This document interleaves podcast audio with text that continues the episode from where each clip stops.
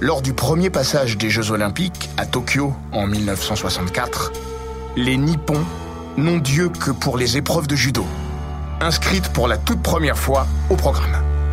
Les judokas japonais vont tout rafler, ou presque, en toute catégorie. La plus prestigieuse, un géant néerlandais leur barre la route, plongeant tout un pays dans un profond désarroi difficilement imaginable.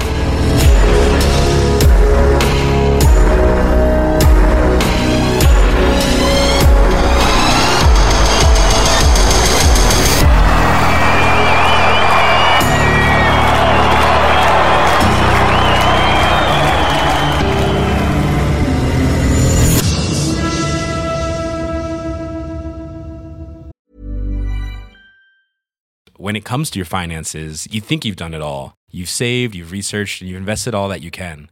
Now it's time to take those investments to the next level by using the brand behind every great investor, Yahoo Finance. As America's number one finance destination, Yahoo Finance has everything you need, whether you're a seasoned trader or just dipping your toes into the market. Join the millions of investors who trust Yahoo Finance to guide them on their financial journey. For comprehensive financial news and analysis, visit yahoofinance.com the number one financial destination, yahoofinance.com. Bienvenue dans les grands récits olympiques, le podcast d'Eurosport qui vous plonge dans la folle histoire du sport, entre pages de légendes, souvenirs enfouis et histoires méconnues, toujours à hauteur d'homme. Après les héros improbables et les miraculés, aujourd'hui nous vous parlons des légendes du sport qui ont à jamais marqué l'histoire des Jeux olympiques. Aide-moi Anton Noël Van Tend n'est pas croyant, pas au sens religieux du terme. Mais ce jour-là, il a eu besoin de se convaincre de la puissance des forces de l'esprit. C'était le 29 août 2019. De son réveil à 8 heures du matin jusqu'à son dernier combat, la finale qui le hissera sur le toit du monde, le judoka néerlandais s'est senti habité par une présence. Le Budokan Hall de Tokyo est la mecque du judo un temple dressé pour les Jeux Olympiques de Tokyo en 1964 qui accueillera à nouveau les épreuves de judo l'été prochain. À un an de ces retrouvailles olympiques, le Budokan, complexe à l'architecture originale, était le théâtre des championnats du monde 2019. Noël Van Tend raconte Quand je suis rentré dans le Budokan, il y avait des posters d'Anton Kissing partout. Je pouvais presque sentir sa présence, comme des vibrations. Alors, avant chaque combat, je lui ai demandé de m'aider, surtout avant la finale.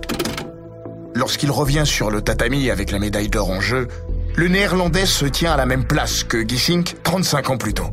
Comme son aîné, il affronte un japonais, chez lui. J'ai fermé les yeux et j'ai demandé à Anton de m'aider une dernière fois à faire comme lui. Battre un japonais en finale. La cinquième journée des championnats du monde de judo à Tokyo a vu le Superman néerlandais Noël Vanten battre deux anciens champions du monde et ainsi remporter la médaille d'or à un an des JO. Vainqueur de Shoichiro Mukai, Noël Vantend offre alors à son pays son premier titre mondial depuis dix ans. Il est convaincu d'avoir été porté par l'esprit de la légende du Trecht. Anton m'a accompagné toute cette journée. Cette fois, le Japon n'a pas versé une larme. S'il demeure la nation leader du judo mondial, il a appris à partager. Même concédé à domicile, la défaite de Mukai relève de la déception, non du drame national. Lors des Jeux de Tokyo, ce fut une autre histoire. Il fallait voir, ou il faut l'imaginer aujourd'hui, un seul homme, fut-il aussi massif que ne l'était Anton Gissink, plonger tout un pays dans la désolation.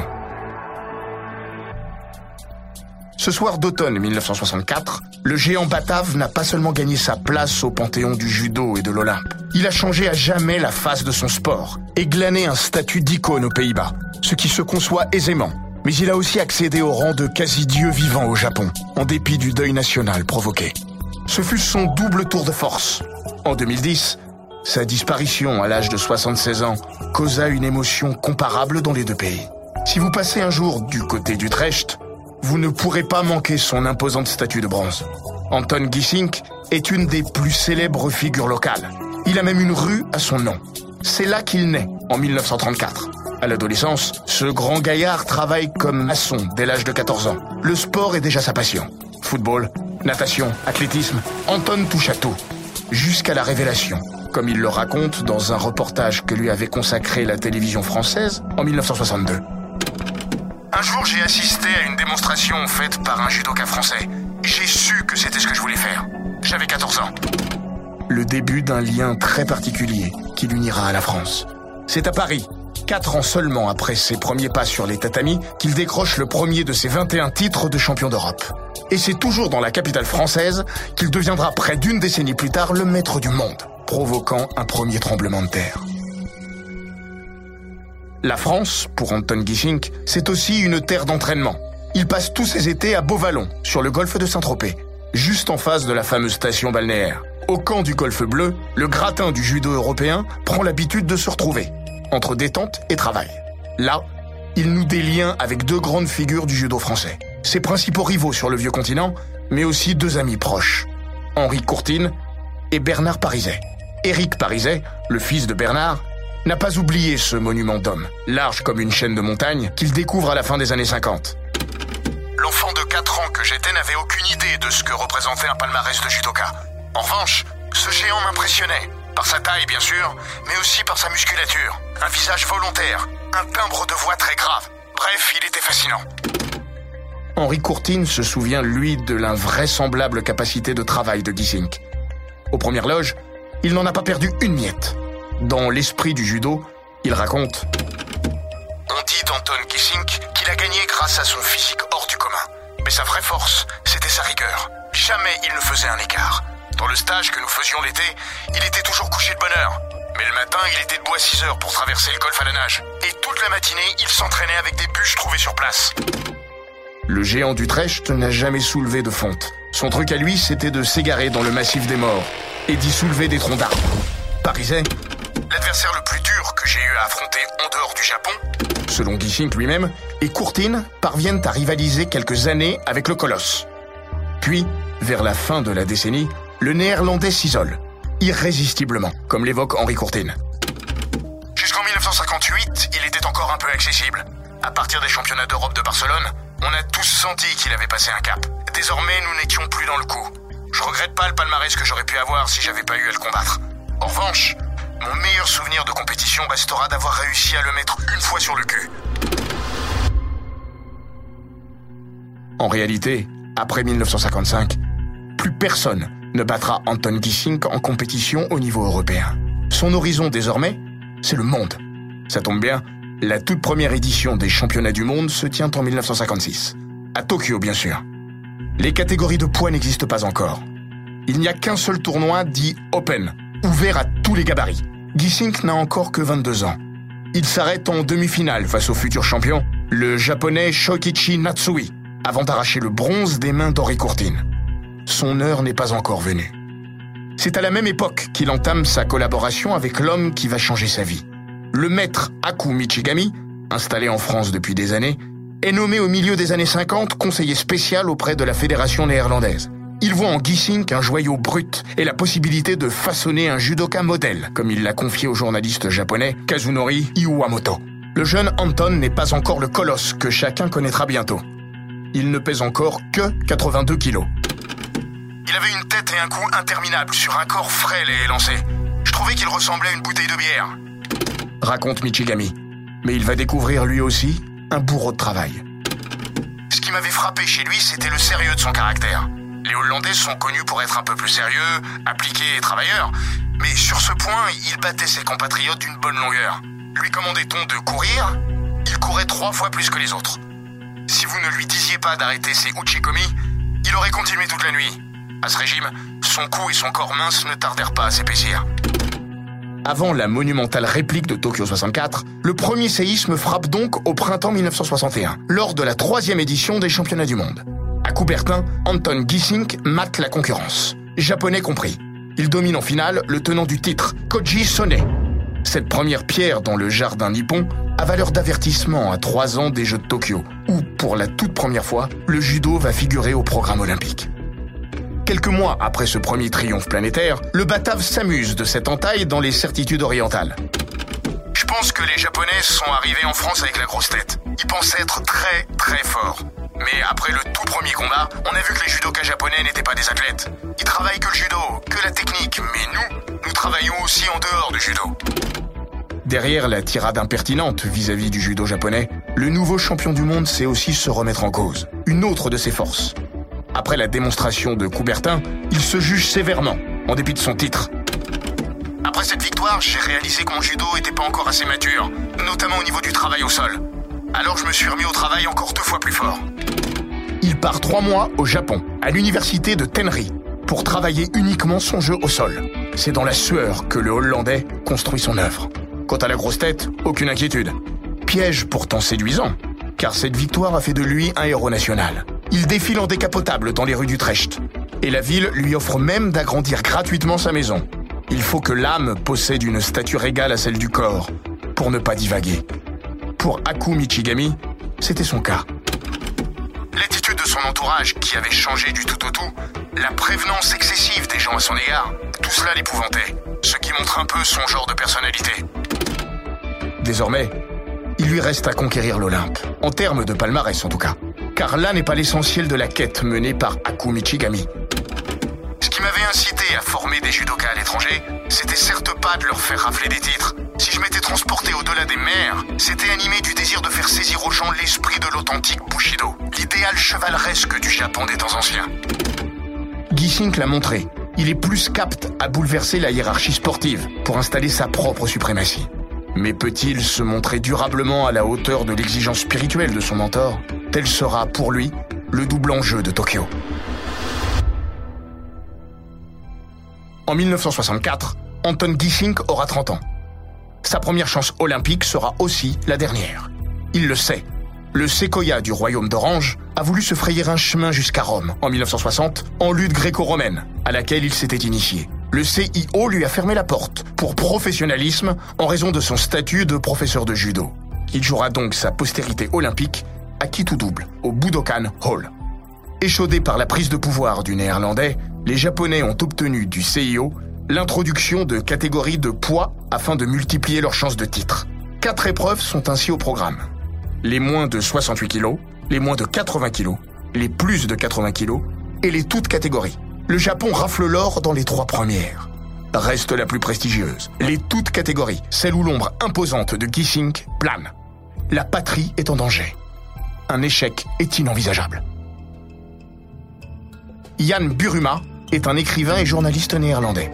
Il avait 13 ans lors du triomphe de son illustre compatriote. Buruma est aussi un très grand spécialiste du Japon. Dans son livre Le missionnaire et la libertine, paru en 2000, il résume la façon dont le judo est perçu au pays du soleil levant. Ce n'est pas seulement le sport national, il symbolise un art de vivre, une spiritualité et une discipline infiniment subtile. Une défaite dans la catégorie la plus importante au cours de leurs Jeux olympiques serait vécue comme une atteinte à cet art de vivre. Signe de la crainte suscitée par Gissink, la visite de Hirohito au Budokan est avancée d'une journée. L'empereur se présente dans la salle, archi-pleine tout au long des quatre journées de compétition et véritable épicentre de ces Jeux, le 22 octobre, jour de l'épreuve des plus de 80 kilos, remportée par Isao Inokuma. Le vendredi 23 octobre, Anton Gissink a rendez-vous avec l'histoire. La grande, la petite, elle, a un peu oublié qu'avant la mythique finale, face à Akio Kaminaga, l'idole nippone attendue comme le sauveur, les deux hommes se sont croisés dès la phase préliminaire. Sombre augure pour la foule du Budokan, Gissink a dominé ce combat. Le format du tournoi permet alors aux vaincus précoces de pouvoir encore briguer l'or, à condition de s'extraire des repêchages, ce que ne manque pas de réussir Kaminaga. Kaminaga et Gissink se feraient ensuite sans frayeur un chemin jusqu'à la finale. Le premier établit même le record de la victoire la plus rapide, en 4 secondes, record qui tiendra jusqu'en 1991. Gissink n'est pas en reste. En demi-finale, il n'a besoin que de 12 secondes pour écarter l'Australien Boronovskis. Pourtant, il peine à se départir d'une certaine inquiétude avant son combat final. Il décide de faire appel à Michigami, présent au Japon avec des élèves français. Il explique Anton me fit savoir par l'entremise d'un tiers qu'il était inquiet et souhaitait que j'assiste à son match. Je me précipitai donc dans la salle où avait lieu la rencontre et j'eus ainsi tout le loisir d'en observer le déroulement de près. Pour l'événement le plus important de ces Jeux de 1964 aux yeux des Nippons, le Budokan Hall est plein à craquer. 15 176 personnes s'y sont massées, entre le fébrile espoir d'assister à la victoire de Kaminaga, qui parachèverait l'œuvre collective, et la peur d'assister à un douloureux moment historique, dont chacun pressent qu'il provoquerait un tsunami. All Japan has been waiting for, the final of the Musabetsu, the open division of judo. And in the ring we have uh, from Japan, Kaminaga and big Anton Giesing from the Netherlands. The current Le combat est tendu, indécis. Il va durer plus de 9 minutes. Gisink entraîne alors son adversaire au sol. Et peut conclure par un Onkesa Gatame.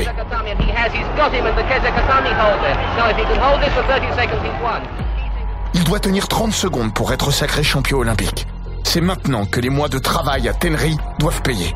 Ce travail au sol, Gisink en a fait son obsession. Cette demi-minute semble durer une éternité. Kaminaga livre un effort désespéré. Le double maître du colosse d'Utrecht l'écrase. Tout ce temps, Gisink ne le quitte pas des yeux, comme pour mieux y lire son agonie. Sous les 120 kilos du Batave, Kaminaga s'agite comme un enfant. En vain. And Giesing has won. And Kaminaga can't break? This. There's the red light, 3 seconds. Giesing wins the Olympic Championship, right with World Championship, a gold medal for Giesing. Kaminaga once again the runner-up, a silver medal for Kaminaga of Japan. Le silence qui s'abat alors sur le Budokan Hall a laissé une empreinte indélébile à tous ceux qui ont assisté à cette scène. 15 000 personnes se lèvent brièvement pour saluer Gisink avant de se rasseoir. Beaucoup fondent en larmes. Dans les rues de Tokyo et de toutes les grandes villes de l'archipel, des écrans de télé avaient été installés dans les vitrines. Les gens, hébétés, se mettent eux aussi à pleurer aux quatre coins du pays. Difficile pour un occidental de mesurer la peine collective des Japonais à cet instant. C'est une forme de deuil. Pour eux, le choc est terrible. À 17 ans, Ada Koch est dans les tribunes. Cette jeune nageuse néerlandaise, médaillée d'argent sur 100 mètres papillon, a été invitée par son comité national. Elle est restée marquée, comme elle l'a raconté au Guardian il y a quelques années. Pour moi, c'était juste un combat. Mais après coup, j'ai réalisé que j'assistais en quelque sorte à un choc des cultures. Le Budokan était silencieux, calme. Je pouvais entendre les gens pleurer. C'était comme si une éclipse solaire avait soudainement plongé dans le noir le Japon tout entier. C'était un sentiment de tragédie. Le silence. Comme Ada Koch, tous ceux qui ont vécu ce moment ont d'abord été frappés par le silence qui a envahi le Budokan. Le silence et les larmes. L'impact est d'autant plus fort que c'est la première fois depuis le début de ces jeux, qui touchent à leur fin, que les Japonais laissent apparaître au grand jour leurs sentiments. Il aura fallu sept instants uniques pour que ce peuple, que d'aucuns jugeaient d'une absolue froideur, tombe le masque de l'émotion. Du point de vue sportif, la logique a pourtant simplement été respectée. Jim Bregman a obtenu du bronze chez les moins de 80 kilos lors de ces Jeux de Tokyo. Il se souvient avoir vu tous les officiels et membres du staff japonais pleurer dans les vestiaires du Budokan. Il a confié au Los Angeles Times Mais il n'y avait aucune honte à avoir. Gising était un technicien de génie, le judoka le plus puissant jamais vu, avec une vitesse d'exécution folle pour un corps aussi large. Dans la victoire, Anton Gisink va se montrer d'une exceptionnelle dignité. Comme lors de son titre à Paris en 1961, les supporters néerlandais présents cherchent à envahir le tatami pour manifester leur joie. Le géant vient à peine de desserrer l'étreinte sur Kaminaga que son premier geste, sans équivoque, est pour leur ordonner de quitter le tatami. Bien plus que son sacre, c'est cette attitude qui va remplir de fierté son maître, Aku Michigami, comme il l'écrira plus tard. Retenant d'un geste les Hollandais délirants de joie qui voulaient monter sur le tatami, salua profondément Kaminaga, son adversaire d'il y a un instant, le prince héritier et la princesse, la reine de Hollande, et quitta dignement la salle. Ce dont je venais d'être témoin n'était ni plus ni moins qu'une sobre, mais ô combien éloquente manifestation de cet esprit du Bushido, dont je m'étais toujours fait l'inlassable missionnaire. Et je pense que tous ceux à qui il fut donné d'assister à cette scène durent penser qu'ils se trouvaient devant un fier judoka. Quelques jours après les Jeux, le nouveau champion olympique touchera le cœur du public nippon en acceptant de participer à un tournoi Japon contre reste du monde, organisé dans quatre villes différentes, à Fukuoka, Tenri, Nagoya et Sendai. Son ami Bruno Carmeni l'accompagne. L'Italien s'était préparé pendant trois mois au Japon avec Gisink avant les JO, avant de concourir en moins de 68 kilos. Anton avait accepté l'invitation, malgré la fatigue et les efforts énormes consentis pendant les Jeux, pendant que les autres champions olympiques, Nakatani, Okano et Inokuma, ainsi que Kaminaga, l'avaient décliné. Il était devenu intouchable. Tout le monde avait un profond respect pour lui. Par son attitude chevaleresque, Gisink venait de gagner le respect éternel de tout un peuple. qu'il avait pourtant plongé dans un profond désarroi. Le Japon n'oubliera jamais son élégance. Par la suite, à chacun de ses nombreux déplacements en Extrême-Orient, le géant d'Utrecht recevra toujours un accueil digne d'un chef d'État. Même lors de son dernier séjour au Japon, à plus de 70 ans, les enfants, nés bien après la page d'histoire de Tokyo, le reconnaissaient dans la rue et le saluaient avec déférence. Un an plus tard, Gissing décroche un dernier titre de champion du monde, à Rio de Janeiro, dans la catégorie des poids lourds, inauguré à cette occasion. Après quoi, il tire sa révérence, fort d'un statut de légende vivante. Monnayant sa notoriété, il se lance après sa carrière de judoka dans le cinéma, tournant quelques films très oubliables, souvent des péplums médiocres. Puis, dans les années 70, il se consacre à la lutte chez les professionnels. Des choix qui décevront Michigami, duquel il restera éloigné pendant des années, avant de renouer sur le tard le contact. Plus d'un demi-siècle après son chef-d'œuvre olympique, et près de dix ans après sa mort, Anton Gissink n'en demeure pas moins une des figures les plus marquantes de l'histoire de son sport. Le judo lui doit même une bonne partie de son envergure actuelle et de son universalité. Tokyo ne devait être qu'un one-shot. Sa disparition avait d'ailleurs déjà été actée pour Mexico en 1968. Mais devant l'ampleur de l'événement de la victoire de Gissink, le CIO décidera de réintégrer le judo dès Munich. En recevant sa dixième dan en 1997, un honneur qu'il était alors le premier Européen à connaître, Anton Gissink restait convaincu que sa victoire au jeu n'avait pas été que la sienne.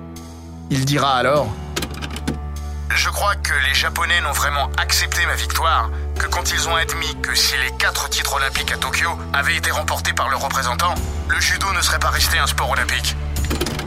Ce fut sans doute ça, son plus grand triomphe.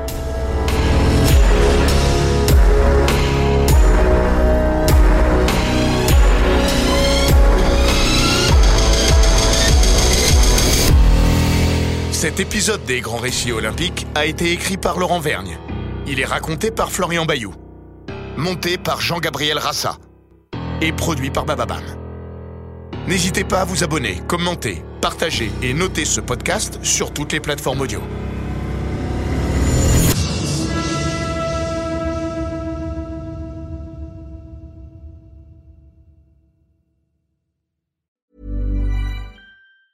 Planning for your next trip? Elevate your travel style with Quince. Quince has all the jet setting essentials you'll want for your next getaway, like European linen, premium luggage options, buttery soft Italian leather bags, and so much more. And it's all priced at 50 to 80% less than similar brands. Plus, Quince only works with factories that use safe and ethical manufacturing practices. Pack your bags with high-quality essentials you'll be wearing for vacations to come with Quince. Go to quince.com slash trip for free shipping and 365-day returns.